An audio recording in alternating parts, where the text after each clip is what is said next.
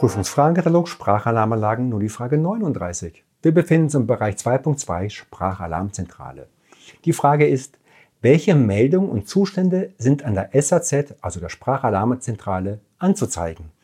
Erstens Notbetrieb, ja oder nein. Zweitens Betriebsbereitschaft, ja oder nein.